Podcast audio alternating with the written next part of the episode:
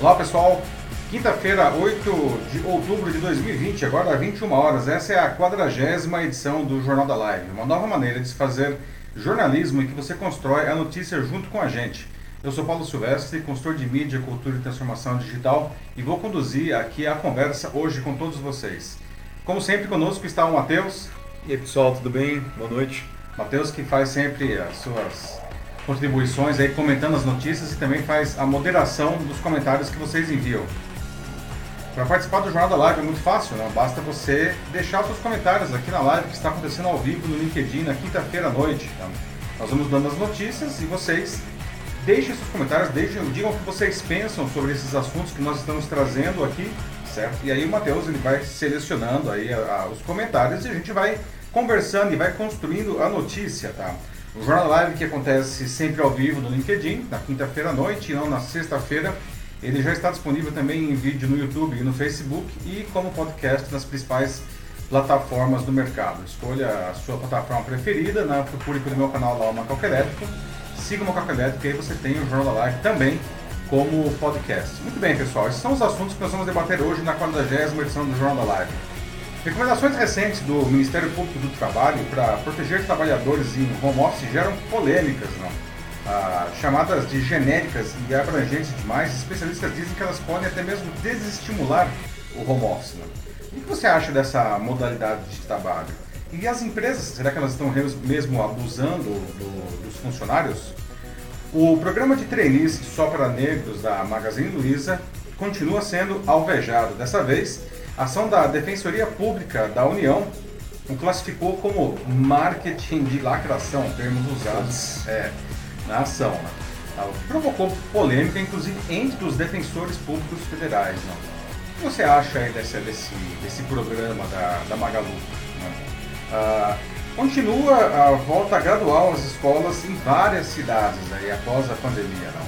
Mas será que já é hora de voltar às salas de aula? Ou o ensino à distância dá conta do recado. Quase metade das mulheres brasileiras já sofreu assédio sexual no trabalho. Por que, que as empresas continuam falhando em coibir esse crime né, em seus quadros? E por fim, a nossa notícia bizarra de hoje, não? Esse setembro, esse mês de setembro, foi o setembro mais quente da história. É, haja calor aí, né? Tá calor aí? Não? O que a gente pode fazer para escapar desse calorão e afinal de contas, por que, que isso está acontecendo? Muito bem, pessoal. Então agora, para começar aqui a 40 edição do Jornal da Live, eu gostaria de trazer para o debate uma polêmica que surgiu em torno de recomendações recentes do Ministério Público do Trabalho ah, para proteger trabalhadores em home office. Não? É, são pontos para evitar que empresas abusem de seus funcionários agora que o home office deixa de ser só uma atitude emergencial por causa da pandemia de Covid-19 e começa a se tornar uma modalidade de trabalho definitiva não? e amplamente utilizada pelas empresas. Alguns especialistas dizem, entretanto, que as recomendações são muito genéricas não? ou muito abrangentes e isso poderia, inclusive, desestimular o trabalho em casa. Então, eu já gostaria de propor algumas perguntas aqui para vocês. Não? O que você acha da modalidade de trabalho do home office? Você, você trabalha em casa, não? Ah, ah, você já fez ou continua fazendo home office? Não? Isso aconteceu por causa da pandemia e do Covid-19 ou você já fazia isso antes? E, e se, será que as empresas elas estão realmente abusando dos funcionários, como diz aí, a, a, como pode sugerir o Ministério Público? Tá? Ah, o Ministério Público do Trabalho publicou essa nota técnica com algumas recomendações sobre o home office para empresas, sindicatos e órgãos da administração pública. Não? E ela não tem força de lei, são apenas recomendações que o órgão considera necessárias, uma vez que o trabalho remoto emergencial durante a pandemia está se tornando para muita gente o padrão agora. E a lista vai além de exigências da reforma trabalhista, ao detalhar questões como limitação de jornada, direito à desconexão e preservação da privacidade da família do trabalhador. Para o Procurador-Geral do Ministério Público do Trabalho, Alberto Balazeiro, ah, todos devem seguir a etiqueta digital, né, separando trabalho de descanso até para a preservação da saúde mental dos trabalhadores. Ele diz ainda que não respeitar a etiqueta digital e exigir trabalho além da conta são uma nova forma de assédio. O procurador explica que há muita dificuldade em se fiscalizar o trabalho nas residências, mas o Ministério Público do Trabalho tem recebido muitas denúncias por meio de mídias digitais, como fotografias e até mesmo comunicações de WhatsApp que demonstram os abusos. Né? Se antes as empresas torciam o nariz para o home office, agora, depois de terem sido, terem sido forçadas a adotar pelo menos parcialmente essa modalidade de trabalho, descobriram que ela pode ser muito vantajosa. Né? Por exemplo, elas economizam de diferentes maneiras, não? como o aluguel do escritório, que fica menor agora, não? contas de consumo e até o transporte dos funcionários. Do lado dos trabalhadores, muitos aprovam esse formato por não perderem tempo no trânsito e poderem realizar suas tarefas de uma maneira mais flexível, mas nem todos, tá? Muitos reclamam de jornadas que nunca terminam, abusos dos chefes, falta de apoio e estrutura oferecida pela empresa o trabalho e até condições domésticas inadequadas para cumprir as suas obrigações. E isso pode gerar muito cansaço, muito estresse, não? Independentemente disso, alguns especialistas afirmam que as recomendações do Ministério Público mais atrapalham que ajudam. É, eles afirmam que elas são muito genéricas ou abrangentes, não? que poderia desestimular o home office, o que, e que o ideal seriam negociações pontuais entre os funcionários e as empresas, ou então acordos coletivos. Alguns afirmam até que o órgão estaria extrapolando as suas funções, pois se a sua fiscalização começar a observar essas recomendações que vão além da legislação, as empresas poderão recorrer aos tribunais. O Procurador-Geral rechaça essas avaliações, citando o artigo 6 da CLT, que estabelece que as condições de trabalho dentro e fora das empresas precisam ser as mesmas. Bom, ah, e quais são essas recomendações, afinal de contas, aí do, do Ministério Público do Trabalho? Né?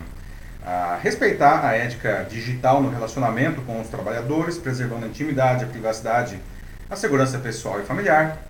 Regular o teletrabalho por meio de contrato de trabalho aditivo por escrito. Observar os parâmetros de ergonomia, seja quanto às condições físicas ou cognitivas do trabalho. Garantir ao trabalhador a, em teletrabalho períodos de capacitação e adaptação, além de pausas e intervalos para descanso, repouso e alimentação. Oferecer um apoio tecnológico, orientação técnica e capacitação para as plataformas virtuais. Instruir empregados de maneira expressa, clara e objetiva quanto às preocupações a tomar a fim de evitar doenças físicas e mentais e acidentes de trabalho.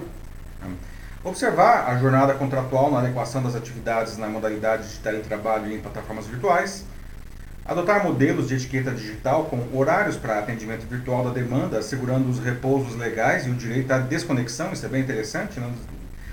Garantir o respeito ao direito de imagem e à privacidade dos trabalhadores, outra coisa nova aí, né? direito de imagem.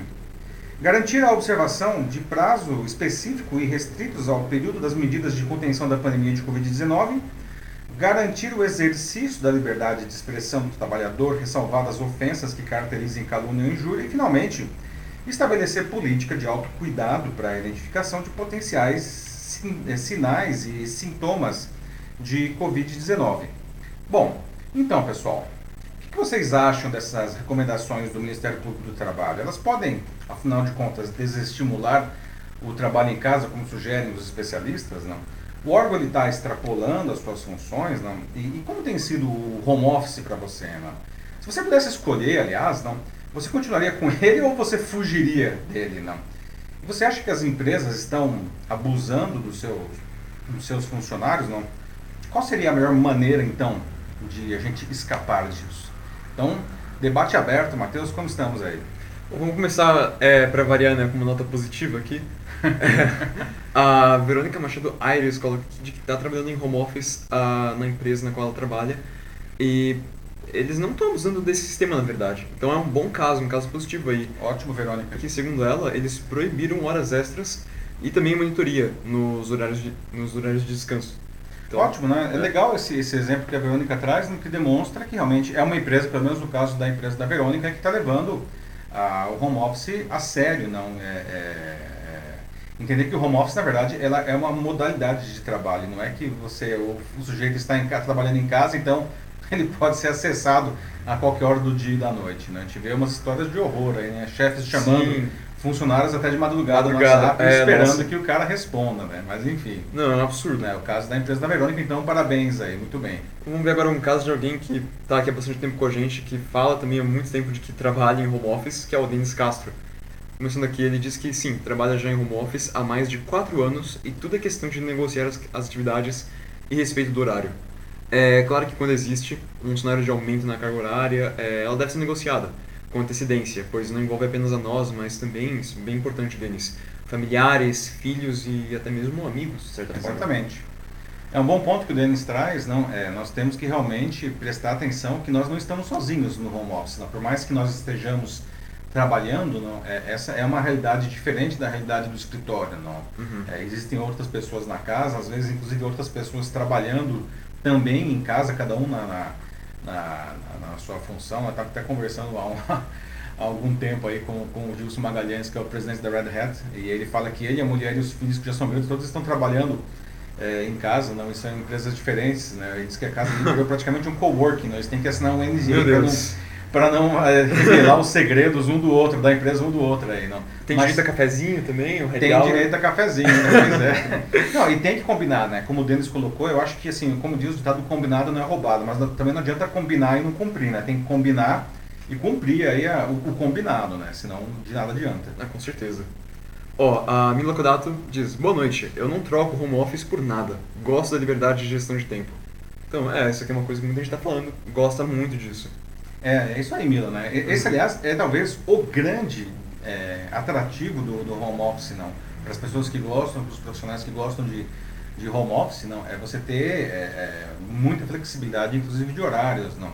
Que é uma dificuldade, inclusive, dos gestores, não? Quando teve toda essa loucura aí da pandemia, que todo mundo foi no home office ah, ah, aí de repente, não, ninguém sabia direito como fazer isso, uma das grandes dificuldades dos gestores era como que eu vou avaliar a produtividade do, do meu funcionário, né? como que eu vou saber se o meu funcionário está funcionando, está funcionando, se ele está trabalhando, não? É, e- objetificação é, dele. pois é. E, e, e, na verdade esse é um jeito ultrapassado de pensar, né? Não adianta saber se o cara, quantas horas o cara ficou sentado na cadeira lá. não. O que interessa é que o cara esteja cumprindo as tarefas é, no prazo determinado, ah, no deadline dele. Claro que desde que seja um deadline razoável, né? Ah, se o cara quiser fazer aquilo lá de madrugada e durante o dia quiser ficar dormindo, mas ele estiver cumprindo os prazos, essa é uma visão bem mais moderna, não, de, de trabalho e o home office ele permite isso daí. Sim, são outros tempos. Aqui eu tenho o o Hamilton Silva, né, que ele diz que tem umas funções que podem ter sucesso no home office, mas é preciso que haja respeito entre trabalhador e empregador, ter regras definidas no ao contratar. Então, de novo, isso que a gente está falando agora. É. É quem que falou mesmo? Desculpa. Foi o Hamilton Silva. Hamilton. Ah, Hamilton, a palavra, você usou uma palavra aí que é uma palavra-chave nesse negócio, que é respeito, né? Respeito é bom e a gente gosta, como diz o ditado, né? Da mesma forma que a empresa espera ah, e ela merece respeito ah, do, do funcionário, não? Ela também precisa respeitar o funcionário, a empresa como instituição e também os gestores, não? Como, como pessoas, não? né? Acho que se existe respeito entre todos, um, já um, um grande passo já é dado nesse sentido. Olha, tem dois comentários aqui bem interessantes que eu vou juntar eles agora. Primeiro do Denis, que ele fala de que o grande desafio de quando ele começou com o home office dele foi é, em relação ao estresse. Então, o que, que ele fazia? Ele parava de 10 em 10 minutos para que ele não ficasse muito, fatiga muito, Muito fatigado. Isso. Mas depois eu tenho aqui o Ednilson Batista de Paula, que ele diz que o problema do home office, o único problema do home office, na verdade, na opinião dele, é se estressar no trabalho, justamente, como o Denis falava. Porque você não tem o refúgio da sua casa para recarregar, a bateria. Ou seja, alguns sim, né? Acho que basta dar uma, uma pausa e você já está um pouco melhor, com, sei lá, o caso do Denis. Mas no caso do Ednilson, isso é verdade, né? Agora que o ambiente de casa é também o seu ambiente de trabalho, é o seu escritório, né? Imagina essa família aí que é o Ambiente de estudo, tudo, não? Aham. A casa virou tudo, não? É, então fica. dá pra ver assim como se fica uma coisa um tanto é, sobrecarregadora. É, e Denis, você fala uma coisa importante, não? A questão das pausas, não? Inclusive, essas, entre as recomendações aí da, da- do Ministério Público do Trabalho, aí está justamente que o funcionário ele deve, deve poder fazer pausas, não? Pausas para até para, enfim, relaxar, não? Como você faz, inclusive, quando você está no escritório, não? É, e no home office isso deve acontecer da mesma forma, não? Ah, um dos problemas, justamente, que muita gente reclama é que não tem pausas e também não tem hora para terminar, né? Você sabe a hora que você começa a trabalhar e você não sabe a hora que você vai terminar o trabalho. Isso também acontece no escritório, mas essa situação se agravou na, na, na no home office. O Ednilson, né? É, foi o Ednilson isso. Ednilson é, é, também traz ah, uma coisa importante, essa questão do, do ambiente, não? É, é até uma questão ah, ah, psíquica, não? Você ter um ambiente onde você trabalha e o ambiente de casa que é o refúgio onde você vai recarregar as baterias e de repente não existe mais essa diferença, é tudo uma Sim. coisa só. Não, você precisa ter aí um, uh, um, um, trabalho interno para conseguir lidar com, com a ausência dessa, dessa diferença que deixa de existir. Né?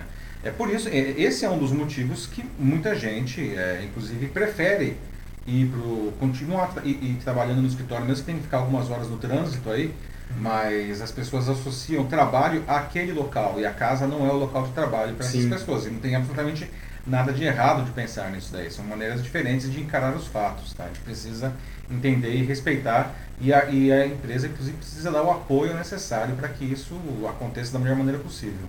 Ó, oh, agora tem aqui comigo o Pedro França, que ele aqui tem uma breve reclamação, assim, uma coisa que, é uma reclamação, mas Uh, é mais uma vontade dele, assim, que ele sente que as empresas poderiam fazer. Ele disse que o home office é incrível, é muito legal, mas uma coisa extra que eles podiam dar é um pagamento a mais, assim, para que os funcionários pudessem melhorar a própria internet. Que é um vida. grande problema, né, muitas vezes. Pedro, esse é um ponto importantíssimo, tá? E obrigado por trazer isso aqui pra gente, tá? É, de fato, é, Muitas empresas mandam os funcionários para o home office às custas do funcionário. Né? A empresa ela continua ainda dando a, o vale alimentação porque ela é obrigada a dar, ela não dá mais o vale transporte porque nesse caso ela não é mais obrigada, mas o funcionário acaba incorrendo em outras despesas que ele não tinha no escritório.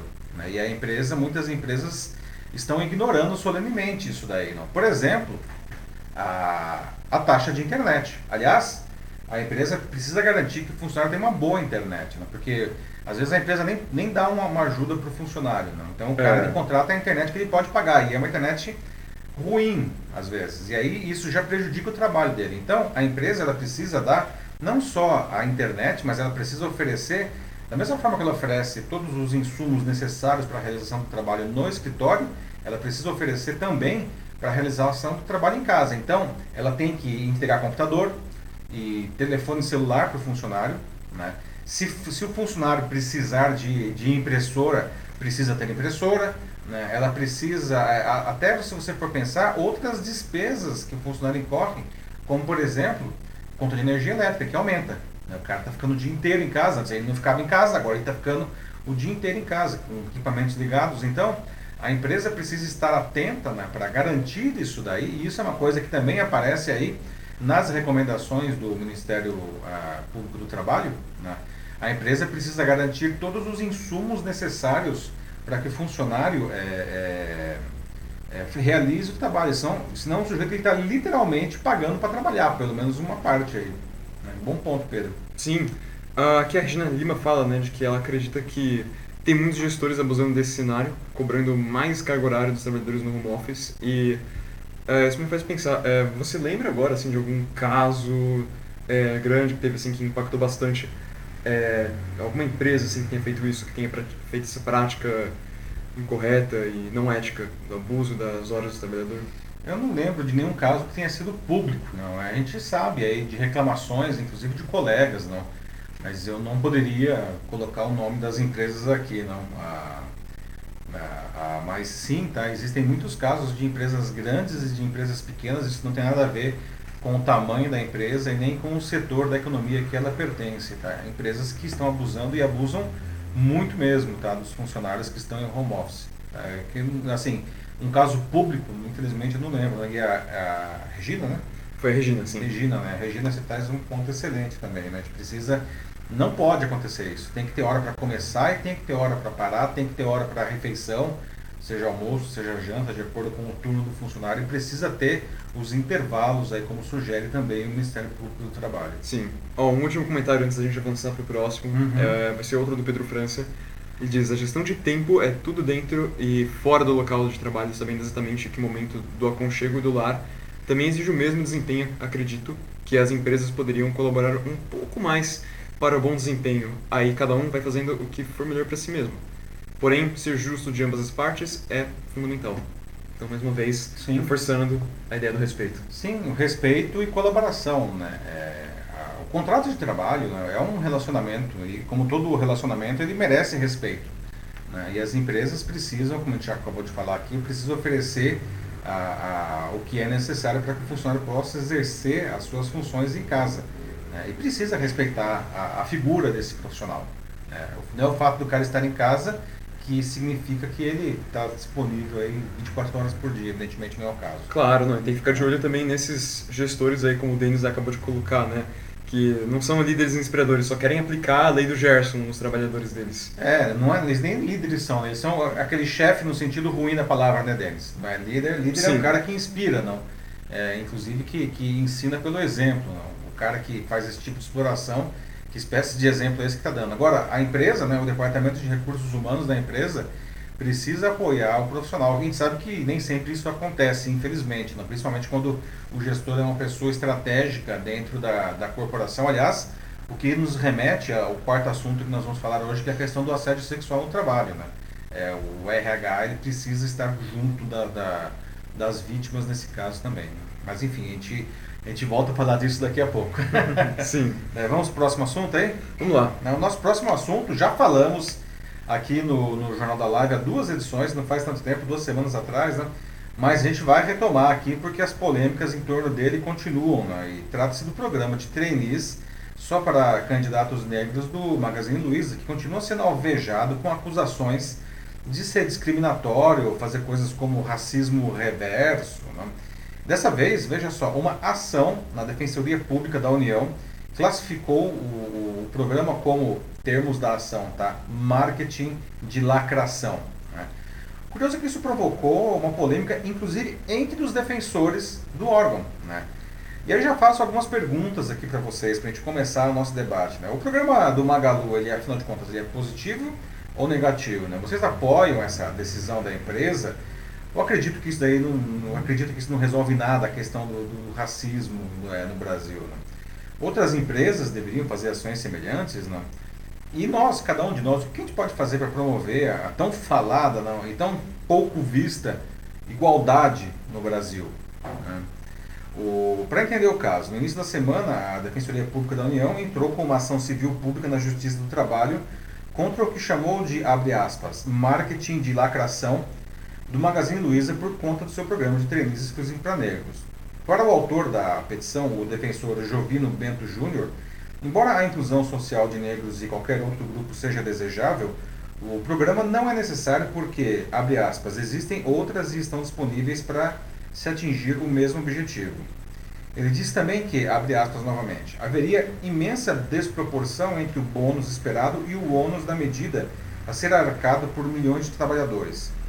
Segundo a ação, aspas, trata-se de fenômeno amplamente difundido odiernamente, sendo que os profissionais que trabalham com publicidade, propaganda e marketing já possuem até mesmo um nome técnico para ele, marketing de lacração. Ainda segundo o defensor, o programa ele é ilegal porque ele, abre aspas, atropelaria os direitos sociais dos demais trabalhadores que também dependem da venda de sua força de trabalho para manter a si mesmo e as respectivas famílias. O processo está cobrando da rede varejista 10 milhões de reais de indenização por danos morais coletivos pela, abre aspas, violação de direitos de milhões de trabalhadores com discriminação por motivo de raça ou cor, inviabilizando o acesso ao mercado de trabalho. Vixe.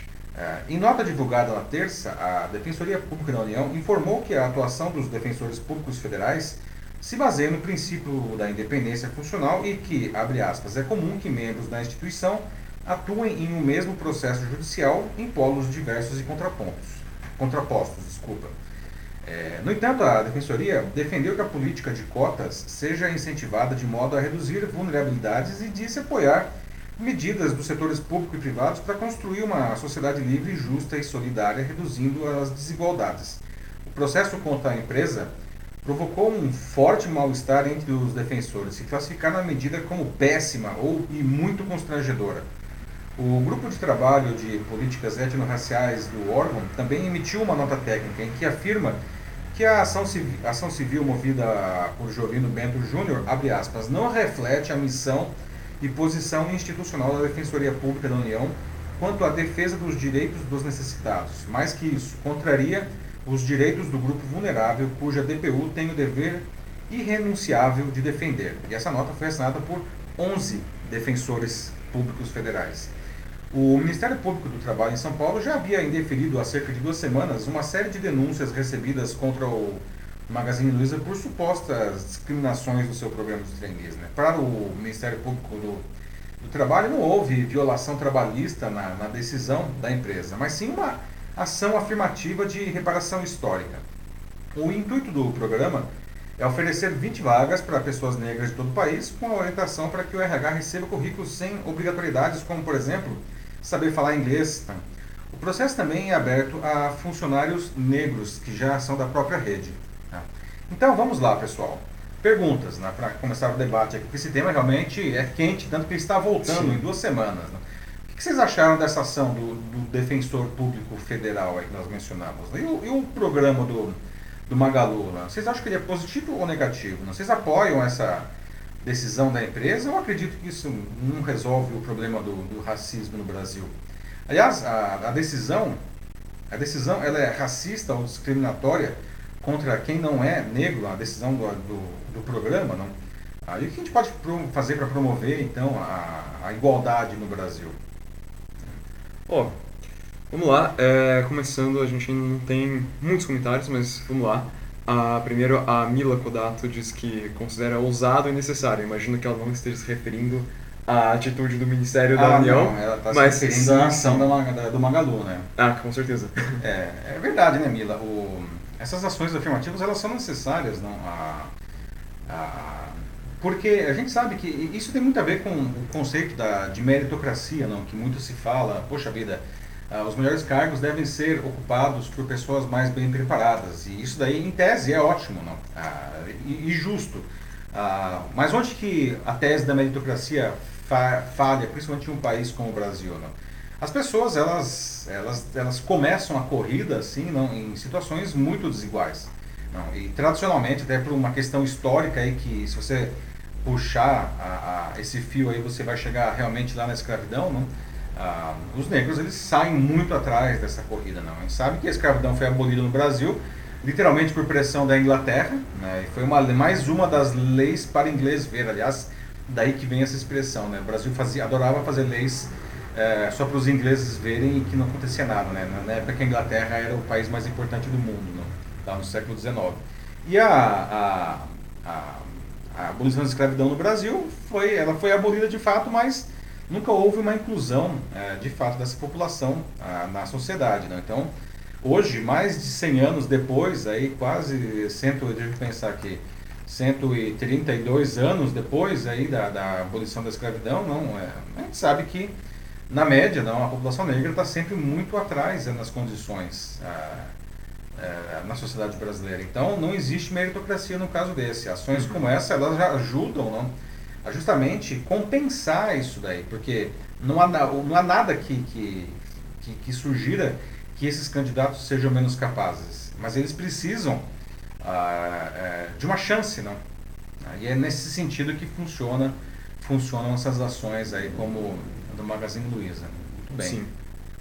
Olha, é, aqui eu tenho um comentário agora do Hamilton Silva de novo, que ele diz que é, em relação a esse tema de agora, é, fala, pelo amor de Deus, você não é desse tipo de coisa trabalhador ou jovem tem competência que seja efetivado, independente de sua cor ou raça. Sim, sim, Hamilton. Todos precisam ser efetivados, não? Sim. Mas todos precisam, é, é, de novo, né, ser dado a, a, como digo, a chance de uma maneira igual, né?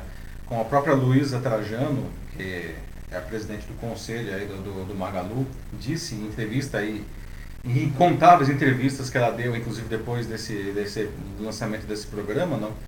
É, ela, é, é, curioso porque veja, mais da metade dos funcionários da Magazine Luiza são é, negros ou pardos, não? Mas nos cargos de liderança eles são pouquíssimos, não? E ela, ela observou isso daí, ela, e, e por que que, que que isso acontece, não?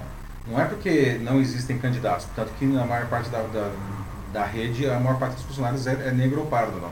Mas é porque é, a, as exigências não, que são colocadas aí é, inviabilizam o acesso justamente a, dessa parte da população, que aliás é a maior parte da população brasileira, inviabiliza o acesso dessas pessoas não, a, a, a disputa. Eles não, não têm condições de disputar com pessoas que, enfim, a vida inteira tiveram condições melhores aí para se preparar.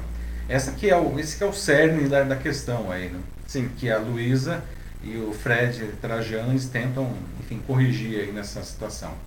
Bom, o que eu vejo aqui nos comentários é que tem muitas, muitas pessoas pensando como o que o Eduardo Smilari coloca aqui, né? De que isso é uma atitude muito positiva vinda da Magalu, né? De que representatividade é sempre importante, né? E é uma, uma reparação histórica.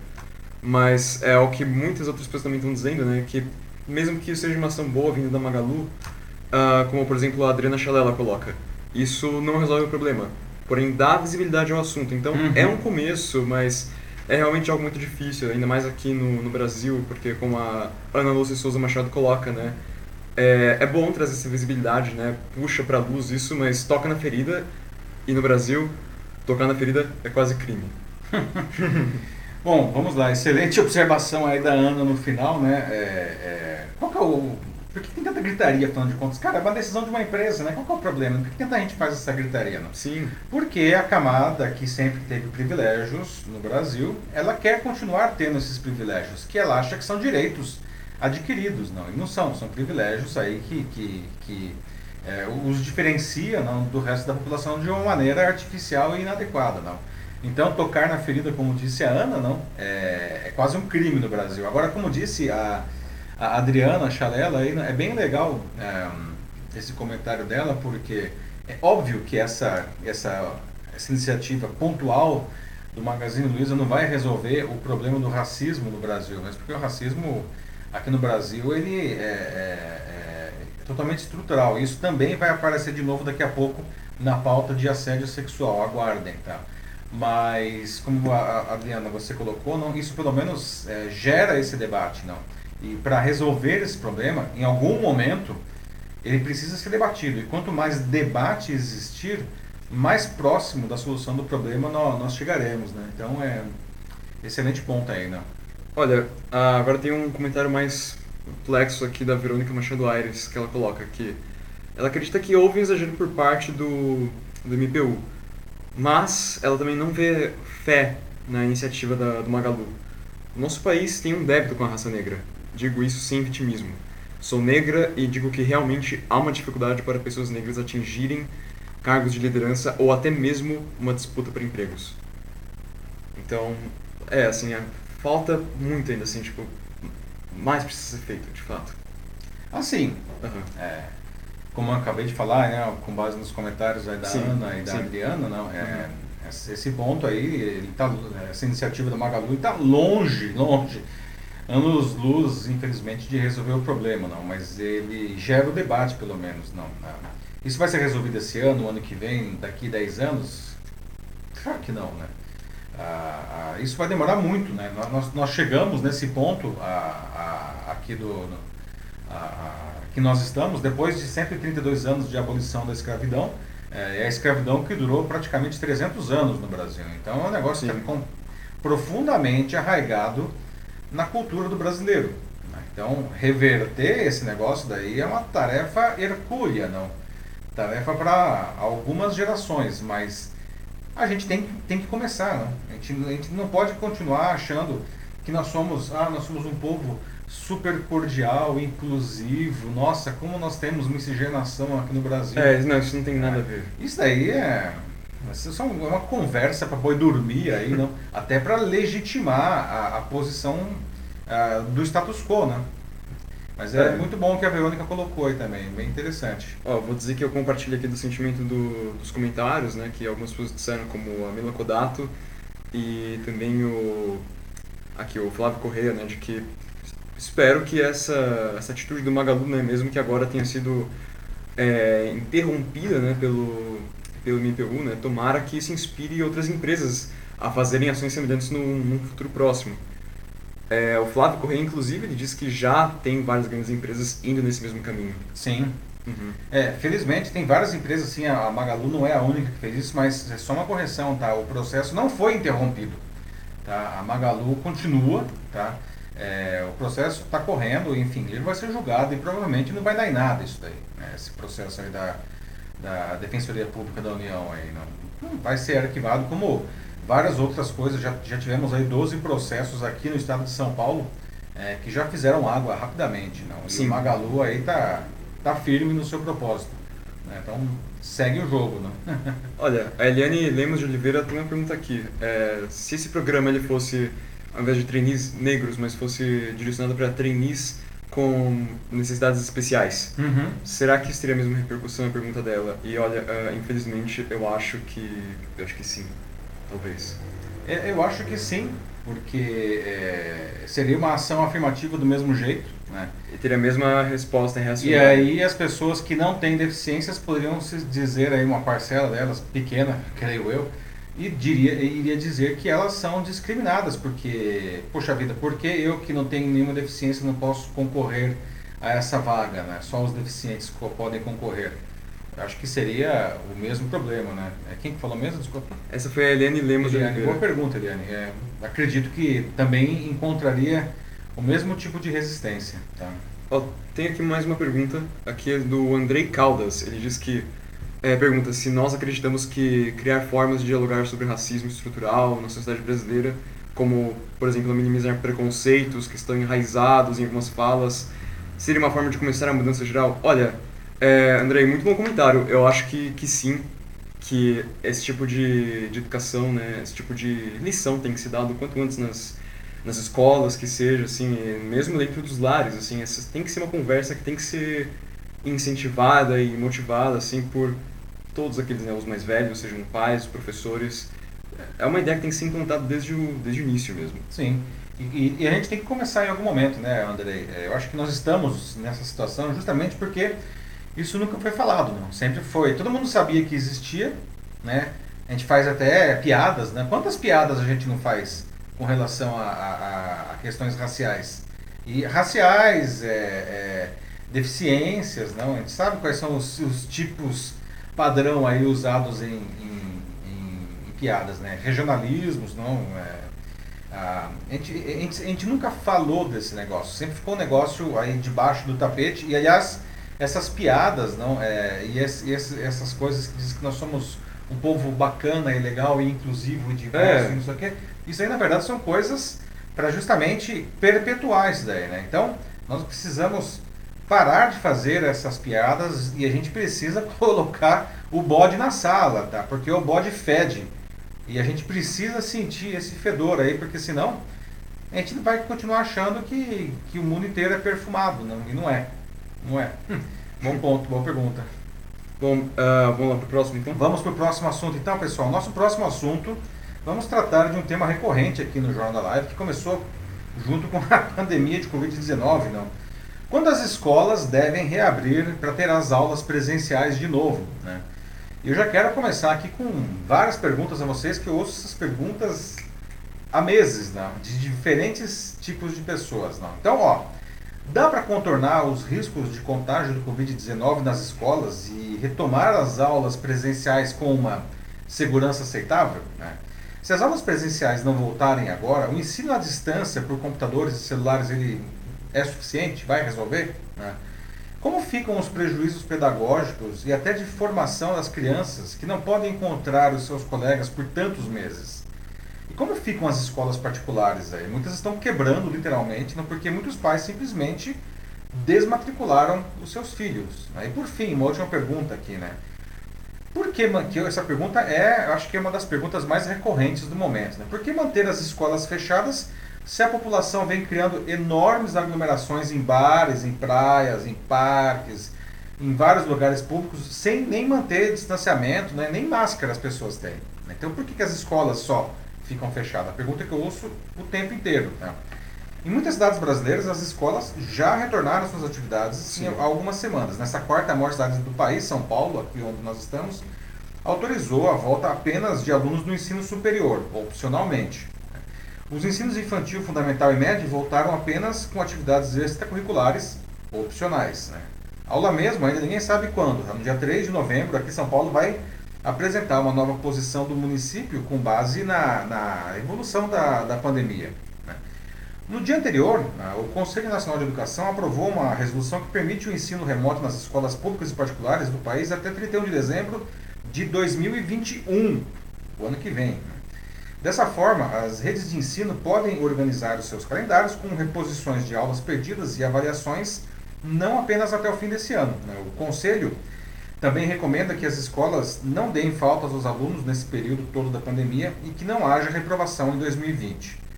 A ideia é que se adotem anos escolares contínuos, ou seja, é, que se junte a série em que o estudante está em 2020 com a próxima em 2021. Dessa forma, se poderia cumprir de modo contínuo os objetivos de aprendizagem e desenvolvimento previstos no ano letivo anterior. A flexibilização do calendário, no entanto, não significa que as aulas não precisam voltar. Para o órgão, né, para o Conselho, onde já houver decisão favorável da área de saúde, elas devem retornar com as atividades presenciais. Há prejuízos sérios para os estudantes que não vão às escolas, que vão além da parte acadêmica, como o processo de sociabilização. Por isso, Muitas crianças e adolescentes, que são os que mais precisam desse contato, estão desenvolvendo quadros de ansiedade e depressão. O texto fala ainda que deve ser decisão dos pais ou responsáveis enviar ou não os alunos para as aulas presenciais e que as avaliações são facultativas nas escolas nesse momento. Mas os que decidirem manter os filhos em atividade remota devem se comprometer em cumprir atividades e avaliações. A tecnologia, aliás, né, ela desponta no papel central nesse caso. Né? Só que a maioria dos alunos, incluindo muitos das escolas particulares, não tem a infraestrutura necessária para estudar em casa. Né? Falta uma boa conexão de internet para começar. Né? Algumas instituições estão até dando chips de celular com plano de dados para os estudantes de baixa renda, o que é uma iniciativa bem-vinda, mas infelizmente são poucos. Né? Vale dizer também que a experiência de, de aprendizagem fica muito melhor em uma tela grande, como a de um tablet, ou principalmente de um computador. Só que, segundo o IBGE, apenas 48,1% dos domicílios brasileiros com internet tinham um computador em 2018. E essa porcentagem vem caindo. Em compensação, praticamente todos os domicílios brasileiros com internet têm celulares, sendo que em 45,5% dos casos é a única forma de conexão. E tem aí a questão, então, né, do por que manter as escolas fechadas se a população está se aglomerando cada vez mais sem o menor cuidado em locais como bares, praias, parques, comércio. Né? E, naturalmente, isso está errado, né, gente? E essas atitudes impedem, aliás, que o contágio e as mortes pelo Covid-19 diminuam em um ritmo mais rápido do que a gente tem observado. Né? Bem, eu sei, as pessoas não aguentam mais, tá, tudo bem, isso é verdade, tá, mas isso não melhora a situação. Então a gente pode abrir as escolas? Apesar de todas essas aglomerações trazerem risco real de muita contaminação, as escolas têm algumas peculiaridades. Tá? A primeira delas é que, especialmente entre as crianças, o distanciamento necessário dificilmente será mantido. As crianças simplesmente não têm essa disciplina e os professores não vão conseguir garantir isso. Não adianta. Além disso, se as escolas voltarem, é, essa poderia ser vista como uma atividade obrigatória pelos pais, né? e não uma coisa opcional, como ir para um bar ou como ir para a praia. Né? Então, e aí pessoal, né? dá para contornar os riscos aí de contágio do Covid-19 nas escolas e voltar para as aulas presenciais, ou a gente tem que continuar ah, com o ensino à distância? Não? Será que ele é suficiente, né? conta do recado? Não é para todo mundo? Tem que levar isso em consideração também, né? Sim. É, e aí essa história aí de manter as escolas fechadas, né? Enquanto a população se aglomera aí na, nos bares, nas, nas praias, que tanta gente está questionando, né? Por que, que só as escolas ficam fechadas então? Bom, pois, e aí? Pois é, né? É, fica muito, muito complicado mesmo, assim, a Adriana Chanela coloca aqui esse comentário, né? Que nós não somos bonzinhos. então, é, realmente, assim, como, como vai ser isso, assim, tipo, como que isso vai funcionar, assim, a, a gente está tão uh, perto disso, né, a gente está tão perto da volta, parece, até mesmo aqui no, no estado de São Paulo, né, em alguns lugares já retornaram, mas tudo ainda parece tão, tão distante ao mesmo tempo, tudo ainda parece tão é, pouco esclarecido, então é, é muito confuso mesmo, assim, está todo é. mundo muito perdido. É, Adriana, não somos bonzinhos de fato, não. É, A verdade é que tá todo mundo tateando ainda esse caminho, né? Ah, a gente observa, por exemplo, na Europa, na Europa está a, a tal segunda onda chegou com muita força na Europa, não. Hoje Pois eles é. estão aí com é, taxas de contágio, não de mortes, mas taxas de contágio que são às vezes o dobro do pico da primeira onda, não, que aconteceu lá em maio. É um negócio assustador, né? Sim, e agora quem está espalhando são justamente os mais jovens. né? Exatamente, né? Uma coisa que se observa lá na Europa é que é, a- o padrão hoje de entre os contaminados é principalmente entre os mais jovens, né? O que aliás explica em parte a diminuição da taxa de mortes, né? Porque eles são mais resistentes. Não sem falar que a medicina também, enfim, está aprendendo a lidar com essa situação. Mas é, ah, segundo uma pesquisa que eu vi, não me lembro agora, desculpa onde, tá? Ah, 27% do, das contaminações dessa segunda onda na Europa acontecem em locais de trabalho e 40% estão acontecendo nas escolas. Então não é bolinho. Aqui no Brasil a gente não, não sei se a gente vai ter segunda onda porque a gente não consegue sair da primeira onda, né? Por mais que a gente esteja caindo de uma maneira até consistente, tá? É, nós não saímos da primeira onda ainda, né? Agora não sei se realmente começar a abrir as escolas aí é, como se propõe, se a gente não vai observar um, um recrudescimento, aí um aumento da, dos casos, né? A gente não sabe direito, né? A gente tem as suspeitas que provavelmente sim? Mas Bom, a gente pode até pegar o caso de Manaus, né? Que foi a primeira cidade importante aí que reabriu ah, ah, as escolas, não? E a gente viu que depois de um mês, não? eu não me lembro agora exatamente os números, tá? Precisaria resgatar isso daí. Mas acho que depois de um mês, 40% dos alunos estavam contaminados. 40% dos alunos contaminados em apenas um mês, né? Sim. E essas crianças levam é, realmente o vírus para casa, né? sem falar os professores também, né? Muitos deles que são inclusive do grupo de risco, né? Bem complicado, bem complicado. O Hamilton Silva voltou aqui, ele ainda se mostra bem preocupado também com a ideia da volta, porque ele fala sobre como muitos pais, né, muitas mães, eles não têm onde deixar as crianças. Esse é um excelente eles- ponto também. exato. Né? Porque eles trabalham, então é, fica muito difícil. Também tem aqueles que as crianças que dependem da merenda da escola também, então Uhum. é um outro fator que pode fazer com que elas tenham que voltar, mesmo com os riscos, por causa que elas precisam se alimentar. Ah, não, e também fala sobre, além da falta de sociabilidade também, que é um, um problemão, é, mas também um outro cuidado né, que é necessário ser tomado é o fato de que hoje as salas de aula são mais cheias, simplesmente. Tem Sim. mais gente, né? No passado eram como 20 alunos por sala, ele coloca aqui. Enquanto agora a gente chega até, até mesmo 40 pessoas por sala. Isso no ensino fundamental, né? 40, nas escolas Aham. públicas pode chegar a 50. E Hamilton traz várias preocupações importantes aí, né? E de fato, a escola para muitas crianças, principalmente a escola pública, não, ela, ela é muito mais do que um espaço de aprendizagem acadêmico, não. É, é o lugar onde a criança come, não. para muitas crianças, a refeição da escola ela é absolutamente decisiva, né? É um espaço de sociabilização e aí sim para todas as crianças, não? a gente vê aí casos de realmente de muito aumento de, de ansiedade e de depressão em crianças e adolescentes por falta de contato com os amigos. né? A, a questão realmente dos pais que voltam ao trabalho, né? já voltaram ao trabalho com a flexibilização aí das regras de distanciamento e as crianças com quem ficam, normalmente estão ficando com avós, com vizinhos, enfim, não. É, porque elas ficariam normalmente na escola e a escola não está disponível. Então tem uma série de questões aí, além da parte acadêmica, não, que são extremamente complicadas e que precisam ser endereçadas. Não? Ah, e aí vem o grande dilema. Não? E é por, mas nesse sentido, não, o que o Conselho de Educação diz é interessante, porque ele fala é, justamente que essa é uma. É, é, quando ele diz que as. ah, enfim, que a, vai poder ter aula à distância até 31 de dezembro de 2021, ele em nenhum momento diz que as escolas, que as aulas não devem voltar, né? elas devem voltar o quanto antes, né? assim que for possível, segundo os órgãos da saúde. Né? Sim, É, então eles, eles tratam isso daí, eu acho que de uma maneira interessante. A questão é quando né, que esses órgãos da saúde vão, de- vão liberar isso daí, porque, de novo, a questão como resolver isso. E também tem outra coisa que eles colocam acertadamente, que os pais e os responsáveis vão decidir, afinal de contas, quando os seus filhos vão voltar para a escola, mesmo que a escola já esteja reaberta. Né? Não, é, por exemplo, aqui no caso da, da Isabel Cristina, no- na cidade dela, as particulares já estão voltando, e isso por causa da campanha, é, fazendo a campanha de rematrícula, enquanto as públicas devem voltar pela campanha de eleições. E também não foram adiadas, né? De novo, aquela solução. Sempre há um besta. interesse por trás. É, ah, nossa, não, não quer votar, né? Tá com medo, vai fazer o que? Ah, leva sua caneta. Isso vai resolver mesmo. É.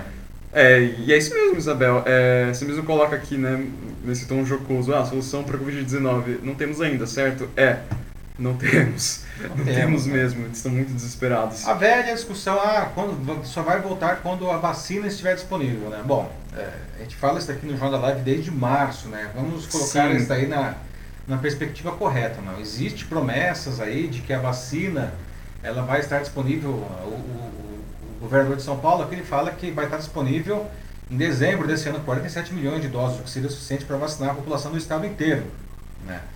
A, a vacina da AstraZeneca, que é da Universidade de Oxford, que seria em dezembro, já ficou para janeiro.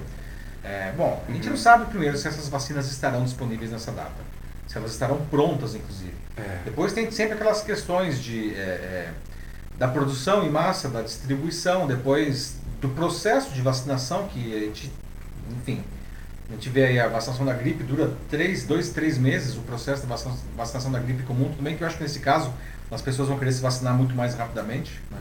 mas existe ainda um outro fator super importante nesse sentido, é que será que essas vacinas, quando elas finalmente estiverem prontas, elas vão ser realmente essa panaceia que vai nos salvar do vírus? Não? Porque o processo de, de, de desenvolvimento delas está sendo extremamente rápido. Não? É, é assim, eu acho que elas serão seguras e elas ajudarão, né?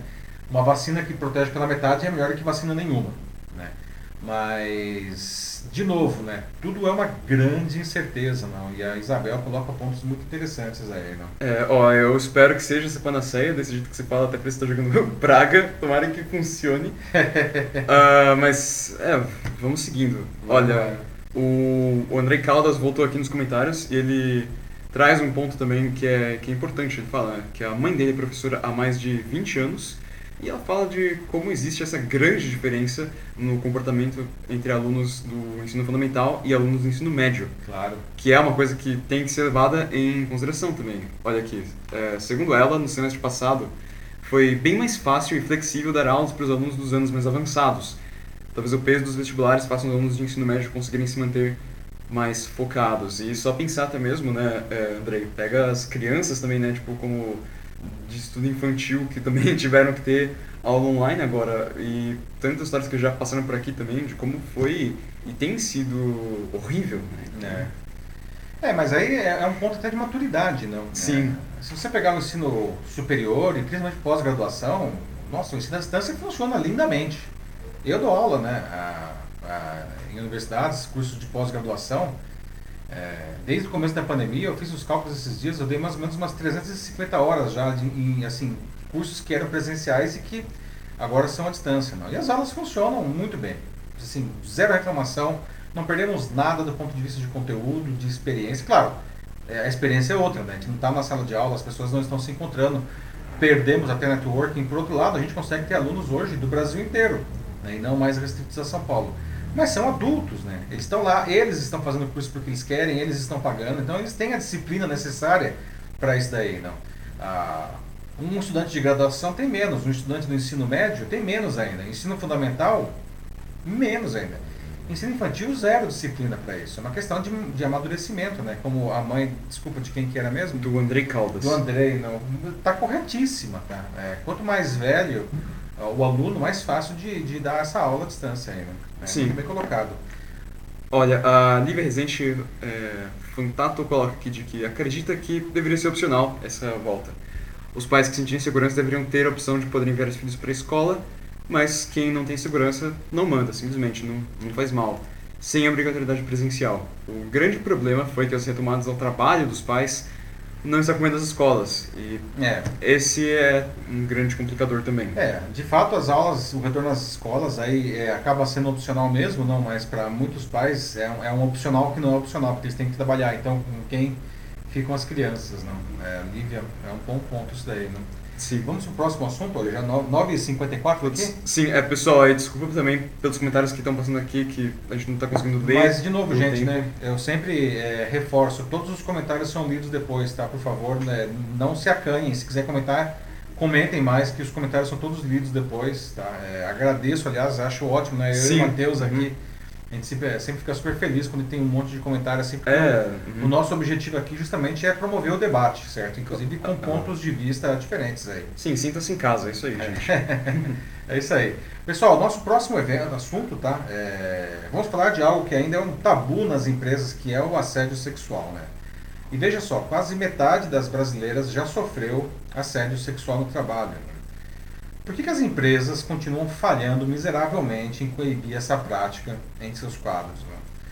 Alguém aqui, aliás, no público, se quiser, claro, naturalmente compartilhar isso daí, não já sofreu de assédio sexual e como que você lidou com isso? né? Como que foi? O que, que você fez? Não? Aliás, nesse momento, eh, gostaria de saber se a empresa apoiou você. Tá? Ah, nessa terça, o LinkedIn e a consultoria de inovação social Think Eva divulgaram um relatório que aponta que 47% das mulheres brasileiras já sofreram assédio sexual no ambiente de trabalho. Ainda que o, que o problema atinja naturalmente todas as mulheres, o levantamento mostra que o assédio acontece de forma desigual. Entre as que afirmam já terem sofrido assédio sexual no mercado de trabalho, 52% são negras. Além da questão racial, o recorte de classe também define quem são as mulheres que sofrem ainda mais. A sensação de insegurança é maior entre as mulheres negras, 54%, e entre aquelas com renda de até dois salários mínimos, 51%. Os índices chegam a ser 10 pontos percentuais mais altos se comparados às mulheres negras com outros perfis raciais, como as brancas e as amarelas. Os resultados também mostram que, além de não conseguir coibir os assédios, as empresas têm falhado em conseguir a confiança das funcionárias em solucionar, em solucionar as denúncias. né? Apenas 5% das participantes da pesquisa disseram ter recorrido ao RH após um caso de assédio. A maioria, eh, mais da metade, tá, contou apenas para pessoas próximas. Já uma a cada seis mulheres, veja só, pediu demissão. Ela foi vítima e pediu demissão. Uhum. As empresas, naturalmente, têm uma enorme responsabilidade na existência do problema e a solução passa por elas. Não?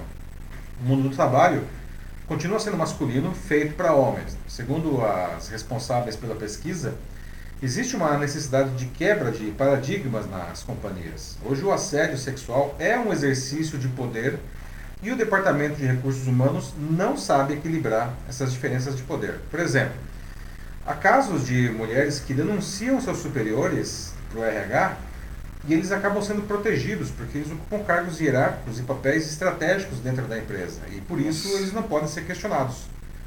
O mundo corporativo não sabe desvincular o agressor do seu cargo, quando na verdade é uma violência como qualquer violência. É, não devia ser nenhum questionamento isso. Exatamente. Não? Então, a- as organizadoras sugerem soluções não? como tolerância zero das empresas com casos de assédio denunciado, né? responsabilização, acolher as vítimas, a gente, no mínimo, não? acolher as vítimas não? e assumir publicamente que é uma empresa que luta contra o assédio sexual.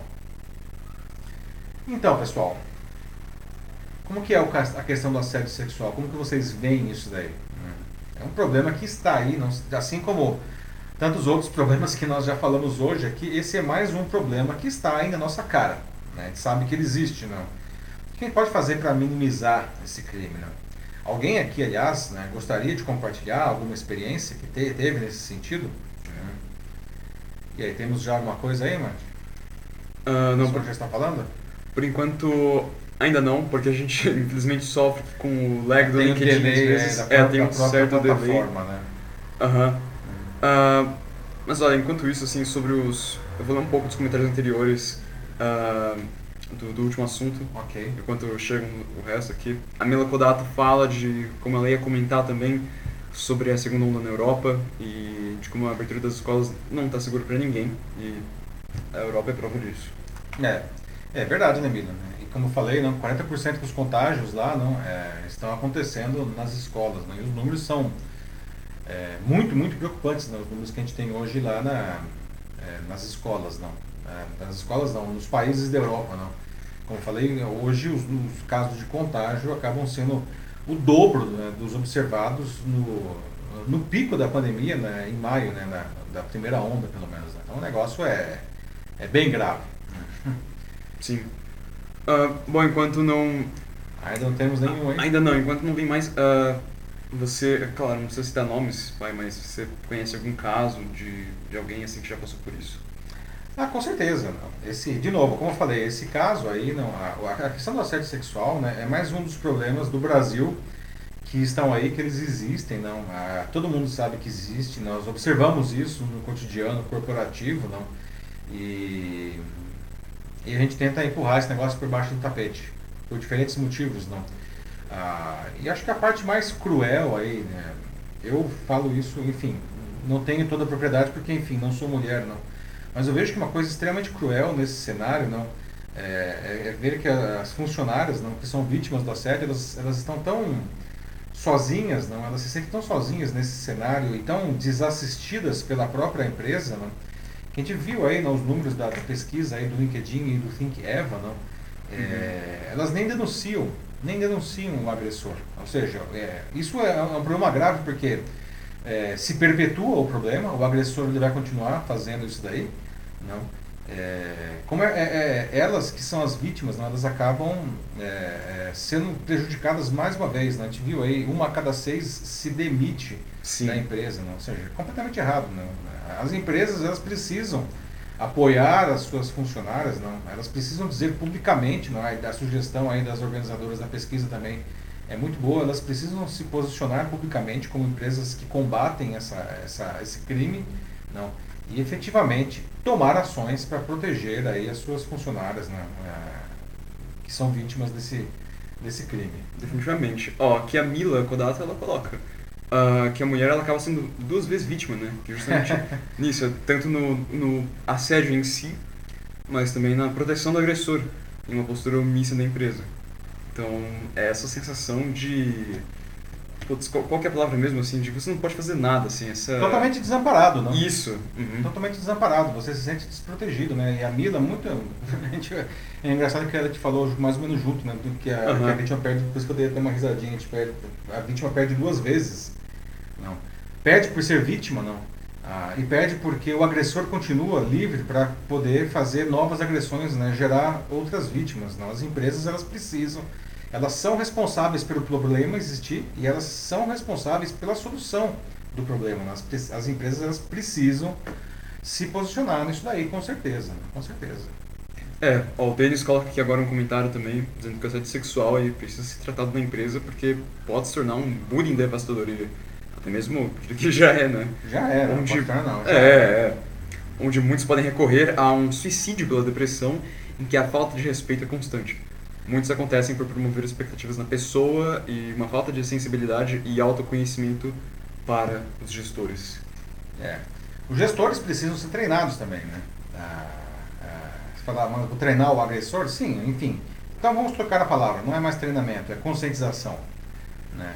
Isso daí é resultado de uma sociedade machista também, né? Assim como o, nosso, o, o caso do, lá do, do programa do Magazine Luiza é resultado de uma sociedade ra racista, essa questão é resultado de uma sociedade machista. Né? São características que a gente é, não gosta de admitir que a nossa sociedade tem, mas ela tem. Né? A gente sabe aí como nós, como aqui a sociedade brasileira, ela adora excluir aí os menos favorecidos e os vulneráveis. Não? Sim. Bom, uh, vamos lá então? Passamos para o próximo? Sim, já então chegamos Nossa notícia bizarra. 10 horas e 3 minutos e chegamos à nossa notícia bizarra de hoje, não. Gente, tá muito quente aí nesses dias? Opa. Tá com calor? Bebeu água, né? Provavelmente sim, né? Aliás, aí em todos os lugares, não. E não é de se estranhar, tá? Setembro foi esse setembro foi o setembro mais quente da história no mundo. Da história no mundo. Pois é. Tá? Por que será, né, gente? Por que, que será que esse negócio está acontecendo, não? Mas um sinal claro de, do, do, processo de aquecimento global pelo qual está passando o planeta, que muitos dizem que não existe, é vale dizer isso, né? O mês passado foi o setembro mais quente da história. Quem anunciou isso foi o Serviço de Mudanças Climáticas Copérnicos do Programa de Observação da Terra da União Europeia, que registra essa informação desde 1979. Com base no observado nos primeiros nove meses do ano, a instituição estima que 2020 pode bater os recordes de temperatura e se tornar o ano mais quente registrado, superando de 2016, que é tem, quem tem o recorde hoje. Aliás, 2019 foi o, o, segundo ano mais quente de todos os tempos. Né? e vai ter né, mais climas extremos daqui para frente. Tá? Esse aumento na temperatura do ar foi registrado em diferentes pontos do planeta, né? como o norte da Sibéria, no Oriente Médio, na América do Sul, na Austrália, na Europa. Não, não é um negócio pontual, portanto. Uhum. Nos Estados Unidos, já Los Angeles, não, né? Los Angeles, na Califórnia, chegou a registrar 49 graus Celsius. Cara, imagina uma cidade como Los Angeles, gigante, asfalto, trânsito, com 49 graus Nossa. de temperatura. E não é sensação térmica, é, é termômetro. Tá? Esse calor também foi observado no mês passado no Brasil, né, com vários dias de temperatura acima da média e quebra de recorde que se mantiveram agora em outubro, culminando, aliás, em um alerta de risco de morte emitido pelo IMET nesta terça-feira, né, morte por calor. Né. O anúncio feito nesta quarta-feira reflete um ano de grandes incêndios em várias partes do mundo, né, aqui no Brasil, a gente já sabe aí, lá nos Estados Unidos, não, na Austrália, enfim. Né?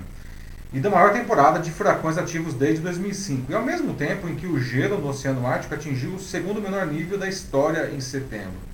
Aliás, os especialistas eles preveem que em 2050 o Oceano Ártico ele vai provavelmente derreter completamente durante o verão. Né? Lembrando que, ao contrário da Antártida, que é um continente, não, o Ártico ah, é só água congelada, não tem terra por baixo dele.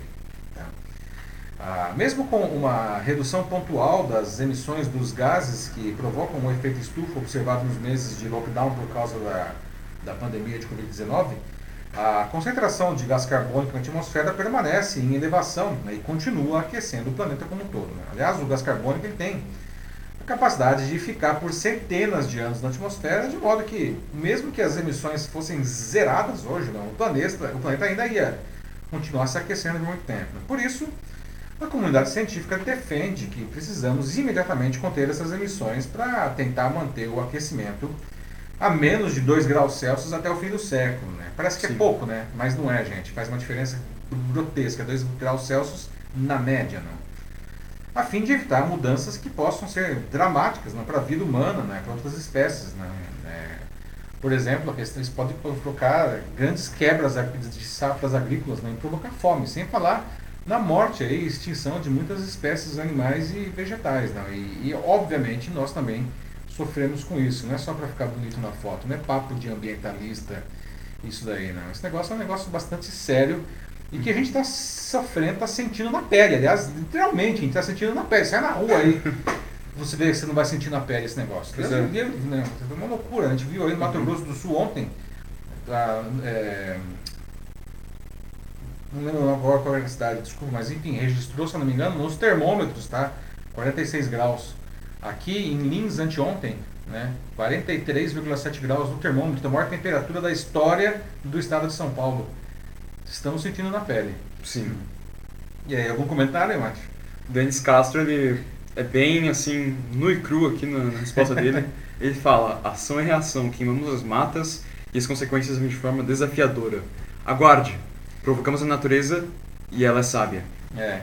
É engraçado, né? O pessoal até pergunta, ah, será que são as queimadas que estão provocando isso daí? Não, elas não estão provocando isso agora, não. Mas enfim, é, é, o processo, como a gente viu, não? se a gente zerasse hoje a, a, as emissões, né, o planeta ia continuar aquecendo porque o gás carbônico fica aí na atmosfera. Não? Ironicamente, não, essas queimadas de hoje no mundo inteiro, não só aqui no Brasil, vão piorar essa situação no futuro e a ironia maior de todas é que essas queimadas, em grande parte, elas estão acontecendo de uma maneira fora de controle por causa justamente desse, desse calor. Então é um ciclo que re, se retroalimenta, não. Não está chovendo e está quente pra caramba, está seco pra caramba, não? então as queimadas ficam ainda mais devastadoras, né? Sim. É, eu não sei se dá para dizer assim que exatamente uh, as queimadas que a gente está tendo agora aqui, tanto no, no Pantanal quanto na, na Amazônia, que têm sido devastadoras, né? Acho que uma das piores que a gente tem visto em muitos anos. Mas uh, tudo bem, talvez não tenha um impacto imediato como a gente espera assim no, no nosso na nossa temperatura, mas é, a gente vai definitivamente sentir isso aí também na pele daqui a uns poucos anos. Isso vai acumular e já está acumulando na, no aquecimento global. É sim. Uhum. É um processo, né? É um processo. É, é um processo do mal, assim. é, pois é. Bom, uh, parece que é isso então. Bom, pessoal, então é isso, olha só, 10 e 9 agora, não? Muito boa edição, né, Macho? Muito bem, é, Gostei. Gostei muito aí do, do, do, dos comentários, agradeço bastante aí a participação de todos, né? um debate de alto nível, né? É bom a gente ver que, é, aliás, essa mudança de horário, né, Matheus? Acho que ela foi positiva, né? Eu também acho. Tem mais gente vindo aí, né? O Jornal da Live ele é legal porque a ideia aqui é trazer todo mundo para conversar, não? Não é só um telejornal, não, a, gente não quer, a gente não quer só ficar dando notícia aqui, a gente quer conversar com vocês sobre a notícia. Então, quando tem um debate assim bacana, não, a gente fica feliz, não, porque a gente está atingindo o nosso objetivo. Quanto mais gente participando, assistindo e também quanto mais gente comentando, não, melhor fica para todo mundo a experiência. Então, obrigado aí para todos que participaram. Infelizmente a gente não conseguiu é, ver todos os Sim, comentários, mas como sempre eu digo, não, é, eu leio depois todos os comentários. Tá? Então, obrigado a todos que participaram. E é isso, tá? Semana que vem nós estamos de volta, certo? Eu e o Matheus aí. Né?